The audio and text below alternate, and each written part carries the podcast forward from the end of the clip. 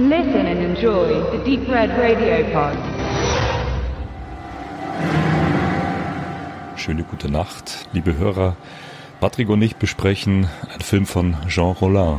Und zwar den deutschen Titel Sexualterror der entfesselten Vampire. Wie heißt der im Original, Patrick? Le Frisson des Vampires. Und wir haben den Film nicht in der erweiterten deutschen Fassung gesehen, der auch auf dem Home Media Paket mit drauf ist, wo ein deutscher Regisseur also mal äh, Schmuddel, Sex und Fummelszenen mit reingeschnitten hat, wie Patrick das so schön sagt, sondern die 95-minütige französische Fassung mit Untertitel von Jean Rollin selbst, wo man zwar nackte Brüste sieht und viel nackte Haut, aber keine Hardcore-Szenen. Ich habe den Film zum ersten Mal gesehen. Ich bin ganz frisch drin. Ich beschreibe ihn mal als Gefühlsfilm. Also ich empfinde ihn als den Woodstock, als den Hippie-Film der Vampire. Der Score der Band erinnerte mich sehr stark in Tönen an Pink Floyd und an die schöne wilde Zeit der Spät 60er. Der Film ist 71 entstanden und spielt viel auf äh, sexuelle Revolution und äh, Freiheit des Persönlichen an. Ich muss zugeben, außer in Anführungsstrichen außer, das ist ja ein großer Teil in dem Film, äh, Stimmung, Atmosphäre und Architektur, was ja durch die Bank en masse auftritt, hat mir der Film handlungstechnisch erstmal nichts gegeben. Erst am Schluss, in den letzten zehn Minuten, kam ein langer Dialog von den zwei männlichen dann äh, Vampiren, die zu Vampiren geworden sind, der mich so ein bisschen erklärt hat, also der mir das ein bisschen erklärt hat, der mir ein bisschen den Spiegel vorgehalten hat, worum es hier eigentlich geht, ja, um die, um die Selbstbestimmung auch des Einzelnen, das in der damaligen Zeit ja entscheidend war, sich nicht in patriarchalische Strukturen einzufinden, da, da rauszubrechen und äh, ja, die individuelle Freiheit einfach ausleben zu wollen. Das kam dann am Schluss bei mir an. Ja, und zur Handlung kann man sagen, es gibt ein eben total patriarchalisch ein frisch gebackenes Ehepaar, das getraut wurde und die zwei männlichen Cousins der Braut besuchen möchte in einem Schloss, in einem schönen Anwesen, um dort die Hochzeitsnacht zu verbringen. Dazu kommt es nicht, weil zwei weibliche Vampire und eine andere Figur in dem Schloss dem dazwischen gehen und auf unheimliche Weise die Geborgenheit, die, die Regelmäßigkeit dieses Paares ja, durchbrochen wird. Also sie finden sich im faszinierenden Vampir-Mysterium wieder. Und das ist die Story, das pendelt zwischen Schloss und Friedhof und dazwischen ist einfach nur ganz viel Atmosphäre. Patrick hat uns ein bisschen mehr über den Film erzählen, hat sich schon mehr mit Jean Rollin beschäftigt.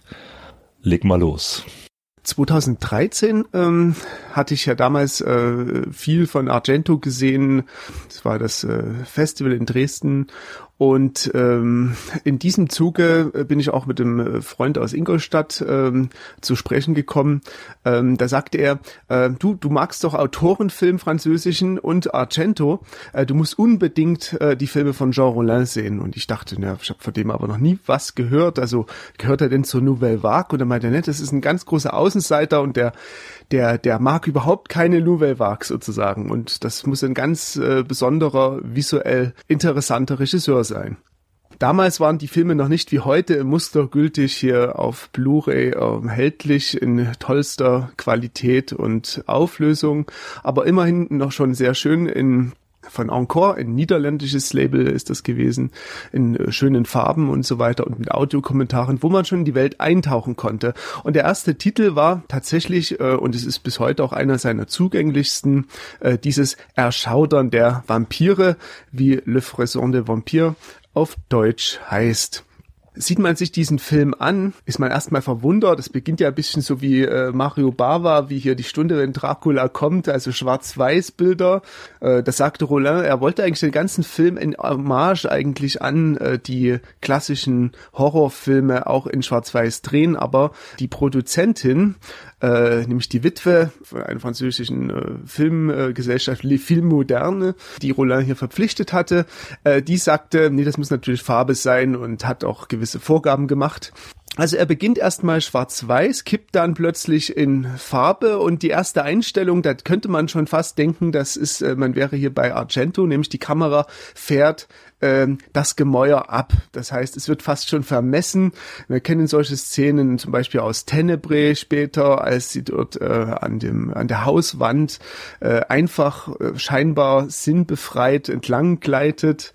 Und ähm, wir sind hier sehen eigentlich den ersten paar Einstellungen schon, dass äh, nicht unbedingt das, was hier wirklich an Handlung passiert, äh, entscheidend ist, sondern eigentlich der auch der äh, dieser performative Charakter, diese die Musik, die Kamera, die Farbgebung, die wunderschöne Ausleuchtung, ähm, die Art, wie hier etwas visuell erzählt wird und die Stimmung, denn wir sind hier alle in, im Universum von Monsieur Rollin äh, und die Franzosen würden sagen, äh, un univers très particulier, also sehr speziell. Ja, du sagtest, wir sind, wenn wir den Film sehen, in seinem, äh, in seinen privaten Gemächern, in seinem privaten Kabinett von, von Monsieur Rollin.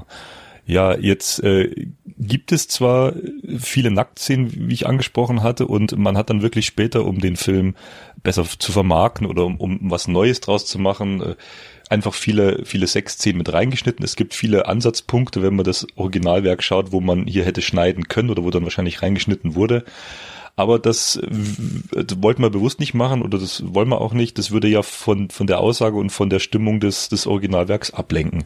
Dessen Effekt auf mich finde ich schon sehr hypnotisierend war und ähm, was ja auch ablenken würde, sage ich mal, von diesen ganzen künstlerischen Lichtspielen und dieser besonderen Stimmung. Ja, also da gibt's Szenen, die sind ja fast komplett in Rot. Erzähl mal, mit welchem Filter die da über die Kamera gegangen sind, weil es sind schon interessante Farbentwicklungen, die ich da jetzt gesehen habe. Ja, Rollin hatte hier einen sehr interessanten Kameramann, äh, Jean-Jacques Renon, ähm, und dieser äh, hat äh, die diese speziellen Lichteffekte, also ähm, mit ganz ja im Prinzip ausgeleuchtet, also man die Szenen wurden ausgeleuchtet mit sogenannten Gelatine-Filtern, also das kennt heute auch jeder eigentlich aus der ähm, aus der Fotografie zum Beispiel, wo man auch Farbfilter und so weiter, also es wird im Prinzip da vor, der, vor dem Scheinwerfer befestigt und dann kann man äh, mit verschiedenen Scheinwerfern doch ein ziemlich äh, äh, interessantes Lichtspiel ähm, erhalten. Interessant ist ja, man hat ja diese, diese, äh, oftmals das Gras ist so grün und oben wird's dann knallrot zum Beispiel. Äh, das, das, das mischt sich auch in die verschiedenen Farbtöne und ähm, das ist ähm, dieser Farbenrausch, kann man schon sagen, äh, der äh, dominiert den Film hier ganz, äh, ganz deutlich. Wo, wobei man sagen muss, das ist handgemacht. Ne? Das ist äh, handwerklich so gemacht. Es gibt ja heute viele Nachfilter, viele Color Correction bei Blu-ray-Veröffentlichungen von Klassikern, wo dann, sag ich mal, der Kontrast so hoch ist, wo man dann sagt, oh, das sieht jetzt aber im Verhältnis unnatürlich aus. Das ist ja hier genauso gewollt, dass ich sage, ich sehe unten das Knallgrün und oben wird's rot. Das ist ja so fabriziert, so ist der Film erstellt und abgefilmt worden, sage ich mal. Ne? Ja, man, es, man versinkt äh, gewissermaßen direkt in diesen Farben. Also das ist, das ist unglaublich. Gerade diese Szene auf dem Friedhof, als äh, äh, als Isolde mit äh, Ile, äh, mit Ise wird sie ausgesprochen, ähm, als sie da sozusagen gewissermaßen initiiert wird. Ähm, und äh, da da ist das ein ein ein Rot-Orange äh, in diesen ganz dunklen äh, in dieser dunklen Nachtstimmung, ähm, das einen richtig absorbiert. Also man ist dann richtig gefangen und das ist, ähm, das ist was ganz Besonderes, ja. Du hast dich jetzt auch literarisch ein bisschen mit, mit Jean Rollin beschäftigt. Du hast da ein Buch, das ist das bisher einzige. Und äh, kannst du ein bisschen was daraus erzählen? Weil es ist ja immer noch ein sehr marginalisierter Regisseur, obwohl es äh, viele Abhandlungen jetzt anhand von Audiokommentar, von Special Features auch schon im deutschen im Medienbereich gibt, aber da fehlt noch einiges. Lost Girls heißt es. Das Buch ist ähm, im Juli 2017 in Kanada herausgekommen. Heißt, wie gesagt, äh, Lost Girls, The Phantasmagorial Cinema of Jean Rollin. Und man hat ja in den Audiokommentaren, also in den sehr vielen guten Audiokommentaren auf dieser Blu-ray-Veröffentlichung immer wieder anklingen lassen, dass ähm, es gewissermaßen eine äh, ja, dass ein Buch fehlt, also eine richtig gute Zusammenstellung mit Texten von Jean Rollin. Wir kennen zwar schon ein paar gute Booklet-Texte in der Jean Rollin Collection auf deutscher Seite oder diese Encore-Texte. Aber hier ist ein, äh, ich würde mal sagen, ich schaue noch mal nach, wie viele Seiten, 432 Seiten ähm, Buch äh, erschienen in Kanada und ähm, da sind im Prinzip zu jedem Film oder zu verschiedenen Themen halt, äh, werden hier auf sehr hohem Niveau ähm, äh, Aspekte aus äh, Jean Rollins Werk äh, behandelt. Also man hat den Poet Maudit, also ähm, Les Démoniaques haben wir drin, den Film Love Among the Iron Roses ähm, ähm, und ähm, hier geht's vor allen Dingen auch darum, wie zum Beispiel Jean Rollins Einflüsse waren, dass zum Beispiel die Familie damals äh, Georges Bataille zum Beispiel kannte. Jean Rollin hat sich sehr intensiv mit Tristan Corbière beschäftigt. Ja, Corbière war ein äh, Vorreiter des Symbolismus und des Surrealismus in äh, Frankreich. Äh, wir kennen, kennen ja seine Gedichtsammlung zum Beispiel Les Amours jaunes, also gelbe Leidenschaften. Und wenn man Corbières Texte liest, sind die erstmal doch wie bei Symbolisten üb üblich ähm, äh, sehr rätselhaft, sehr betörend, in wunderschöner Sprache verfasst. Ähm, es geht um Paris, es geht um, um die Bretagne, um die rauen Klippen, um das Meer, um Liebe, um Tod. Und jetzt könnte man einen Schritt weitergehen und sagen, das ist eigentlich ähm, in manchen Strecken wie ein Rollin-Film, äh, so rätselhaft und äh, schön zugleich. Und, und es trifft sich sehr gut, dass Rollin auch einen ersten Kurzfilm damals auch gedreht hat über Les Amours jaunes, also die gelben Leidenschaften, über diese Gedichtsammlung. Ähm, und das ähm, kommt dann auch später im Werk von Rollin immer wieder zur Geltung.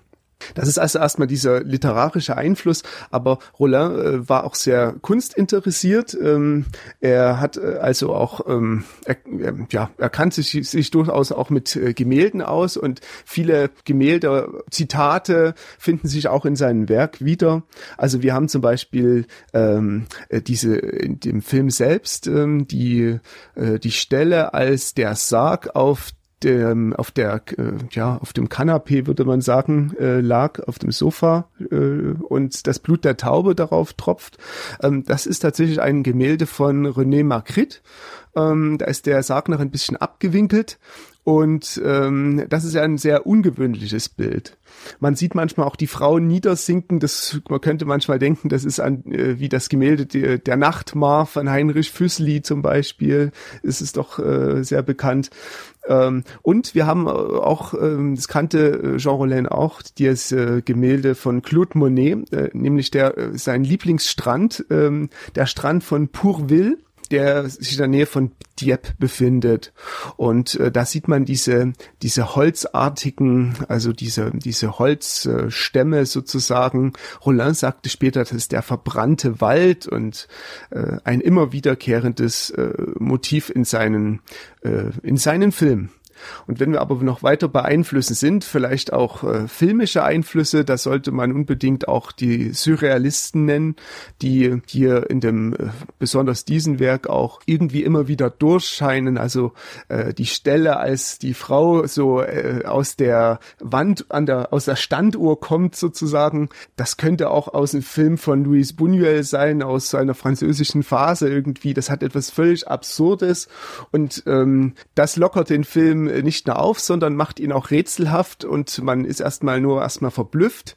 Ähm, in den späteren Filmen sieht man dann, weiß man, wenn man äh, das schon sagen darf, äh, dass das natürlich auch immer ein Portal ist in eine Art Zwischenreich. Er hat dann später auch einen Film gedreht, Die Nacht der Uhren, äh, Le Nuit des Horloges und äh, da arbeitet Rollin also immer wieder auch im Laufe seines reichhaltigen Övres äh, mit diesen Themen. Ähm, was mir aufgefallen ist, es gibt's auch bei Regisseuren wie Fulci und anderen, aber dass hier gerade bei dem Film sehr stark äh, Türen eine Rolle spielen. Natürlich spielt dieser Film in dem Schloss und in dem Schloss oder dem Haus gibt es Türen, aber wenn sich Särge öffnen und schließen, diese quietschende Tür zum, äh, zum Friedhof, ähm, wie du sagst, Portale dann später in seinen Film. Also Türen, Räume und, und ja, ich würde sagen, Zwischenwelten werden hier auch gekonnt äh, örtlich da visualisiert.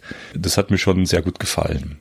Also wie gesagt, der Film ist nicht äh, dynamische, straffe Handlung auf 90 Minuten äh, mit komplexen, spannenden Dialogen, sondern das ist einfach nur Stimmung. Also nur in Anführungsstrichen, es ist Stimmung, es ist Atmosphäre und es ist äh, viel Verliebtheit in diese Architektur und diese Räume.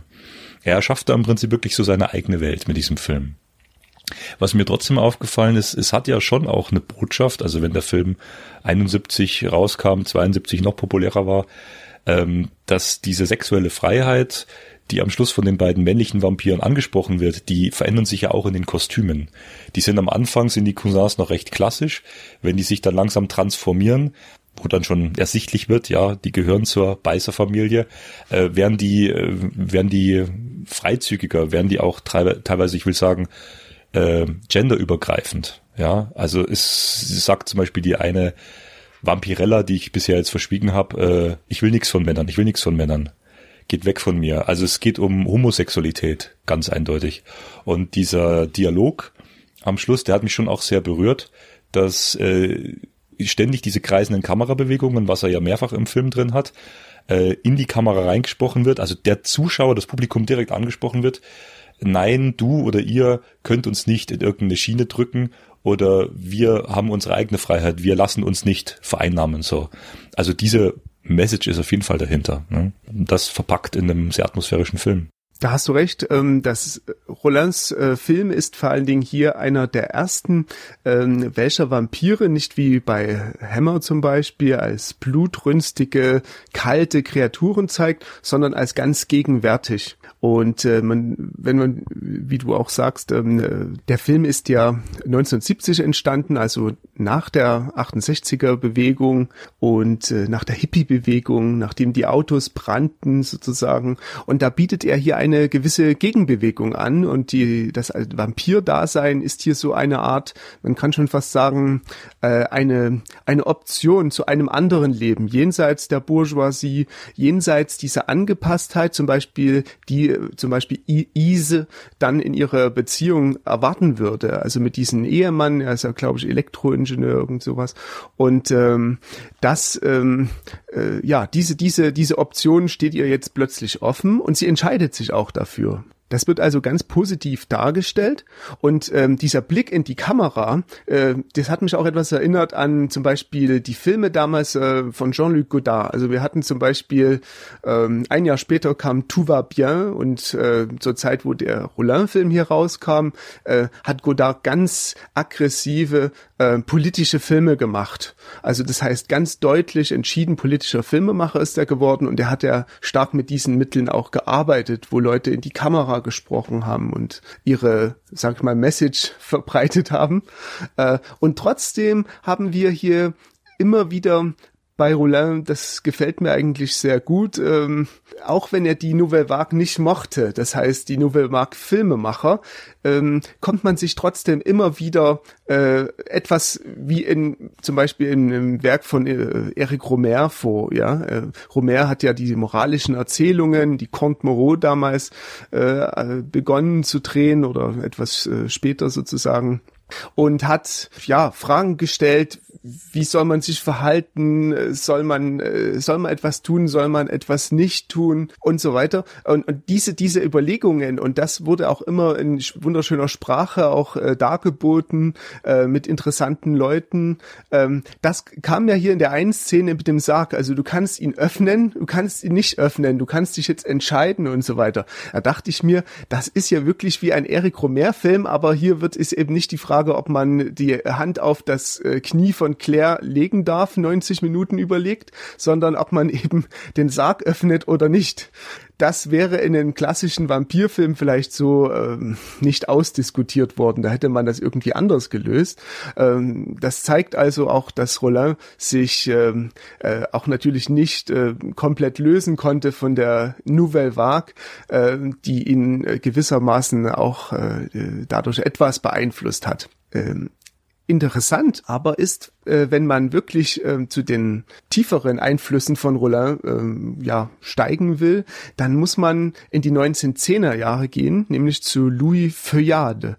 Louis Feuillade, das waren, äh, der hat damals diese Series gedreht, ähm, das waren sozusagen äh, Sachen wie Les Vampires. Und in Les Vampires gibt es eine Schauspielerin, die heißt Musidora oder auf Französisch besser gesagt äh, Musidora.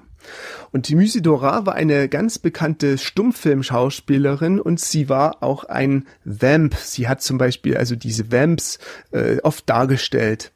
Es gibt hier einen schönen, ähm, ein schönes äh, Zitat aus einem Buch äh, von Thomas, äh, das ist auch ein, etwas von Louis Feuillade ähm, und von Thomas Brandelmeier, äh, Beiträge zur Panik des 20. Jahrhunderts aus dem Verbrecherverlag.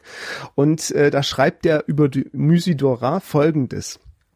Wer hätte geahnt, dass es auf dieser Welt eine gewisse Musidora gab? Maßlos, eitel, kapriziös, verdorben, boshaft wie ein Skorpion, so schlecht, dass man unter ihrem Kleid nachschauen möchte, ob sie nicht einen Teufelsfuß hat.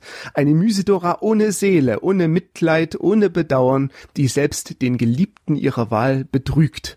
Ein Vampir von Gold und Silber, der die Erbschaften von Söhnen aus reichem Haus wie Sodawasser trinkt, um sich bei Appetit zu halten, ein dämonischer Spötter, der über alles sein schrilles und gnadenloses Gelächter ergießt, eine verworrene Kortisane, die die Orgien der Antike wieder aufleben lässt, ohne die leidenschaftliche Glut einer Messalina als Entschuldigung zu haben. Und im Audiokommentar zu Le Frisson des Vampires sagt Rollin, eigentlich suchte ich immer indirekt nach der Musidora meiner Zeit.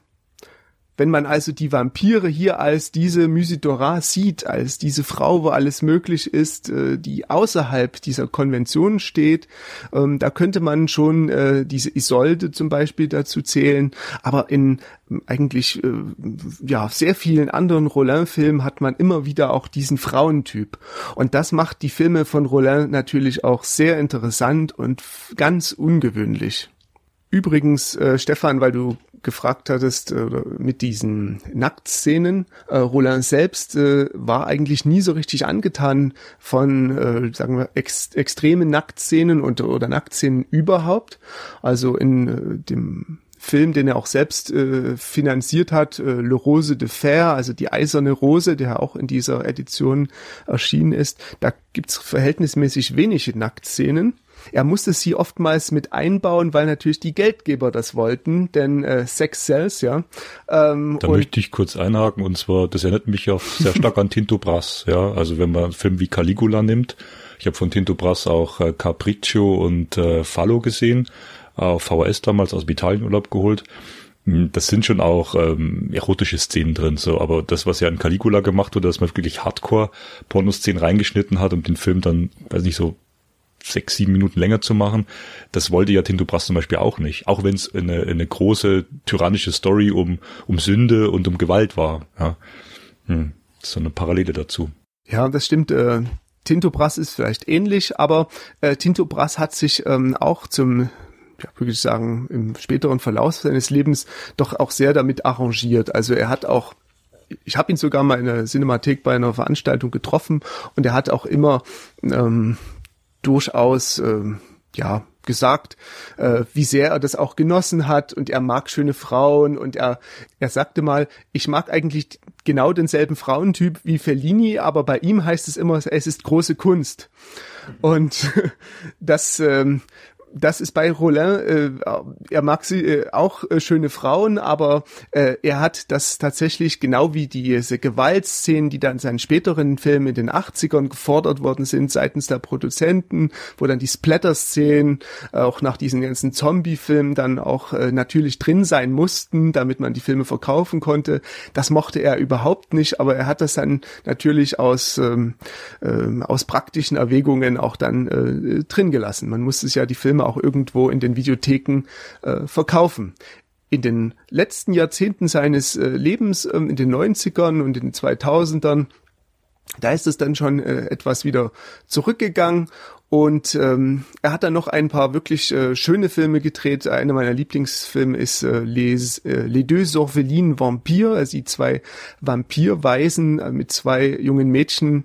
Äh, das ist auch, ein, finde ich, auch einer der schönsten Roller-Filme. Also das heißt, er hat einen eigenen filmischen Kosmos durchaus geschaffen, der es sich auf jeden Fall lohnt, äh, in seiner Gesamtheit betrachtet zu werden. Liebe Zuhörer, ihr habt euch bestimmt die ganze Zeit jetzt schon gefragt, wie kommen die Leute denn hier auf diesen seltsamen Titel Sexualterror der entfesselten Vampire? Da muss man einfach sagen, als der Film rauskam, war er doch etwas zahm. Das heißt, der übliche Münchner, der in sein Bahnhofskino damals ging, in, ähm, in Trenchcoat vielleicht noch mit Hut und dachte, er sieht hier einen ähm, frivolen Film, der ist bei dem Farbenrausch und äh, den entsprechenden äh, Abhandlungen dann vielleicht ähm, nicht ganz so angetan gewesen äh, hat sich etwas, vielleicht etwas anderes erhofft. Und deshalb hat man für den deutschen Markt, wie das damals auch üblich war, muss man sagen, Nachdrehs gemacht oft ohne Wissen des Regisseurs oder auch mit. Man weiß es hier tatsächlich nicht, ob Roland diese deutsche Fassung kannte. Das heißt, in München hat Erfolgsregisseur Günther Händel, der war bekannt durch seine Graf-Porno-Filme zum Beispiel, hat im Keller äh, Szenen äh, hierfür nachgedreht relativ raffiniert. Also man hat dann auch jemand mit Geige spielen lassen, man hat interessante Teppiche ausgelegt und ähm, man hat auch versucht, dass die Gesichter sozusagen nicht unbedingt in die Kamera reinschauen. Ähm, und äh, es sind also Szenen entstanden, die ähm, ja, Sexszenen, Fummelszenen, Krapschszenen, Folterszenen, alles was das ähm, Shades of Grey Herz begehrt.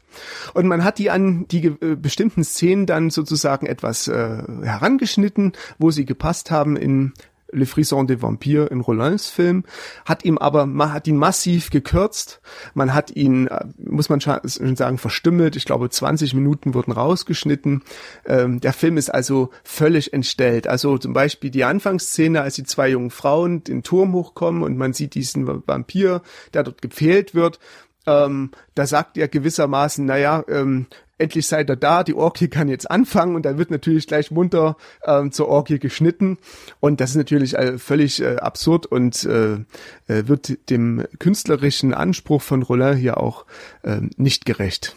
Dem Zuschauer damals dürfte es aber vielleicht doch gefallen haben, dieser Sexualterror, wie man sagte, denn es war nicht äh, vordergründig als Vampirfilm vermarktet worden. Es ist ein sehr kurzweiliger, ähm, ja, eine kurzweilige deutsche Fassung entstanden, die hier übrigens auch auf der Blu-ray enthalten ist. Man hat sie für den Film versucht aus ähm, als aus aus äh, Filmschnipseln und äh, Outtakes und äh, Resten, die man in einer Dose in der Mo Donau Stiftung gefunden hat, zu rekonstruieren. Eine wirkliche Sisyphus-Arbeit, muss man sagen, die ungefähr ein Bild abgibt, äh, wie der Film denn ausgesehen haben könnte. Das war die äh, weltweit erste Veröffentlichung dieser, dieser Langfassung. Man nennt es ja auch immer Frankenstein Cut aus verschiedenen Quellen zusammengeschnitten. Aber gut, ähm, wir haben uns ja auf die, auf die Originalversion von Rollin gestützt und ich denke, dass er hier mit dem Film schon einen relevanten Vertreter auch vom Vampirgenre abgeliefert hat. Also für alle an dieser Stelle, die Fans von Vampirfilmen sind, von guten Vampirfilmen und weitere Facetten kennenlernen möchten, sei euch dieser Film wärmstens ans Herz gelegt. Eine kleine Anekdote vielleicht noch äh, als Rausschmeißer. Der Film wurde ja im Château de Sepmont gedreht. Das ist ungefähr 50 Kilometer nördlich von Reims. Und äh, in der Stelle, wo der Vampir gepfählt wird am Anfang, ähm, da fließt ja das Blut aus dem Fenster heraus. Rollin hatte zu diesem Zweck 50 Liter rote Farbe ähm, äh, angemischt und ähm, hatte so eine Mischung aus so einer Art Kunstblut gemacht und hat sie dann auch ähm, ja mit Rotwein noch mit vermischt und aus dem Fenster gekippt. Das Problem war, dass sich dieser Stein derartig aufgesogen hat, dass das noch eine lange Zeit sichtbar war.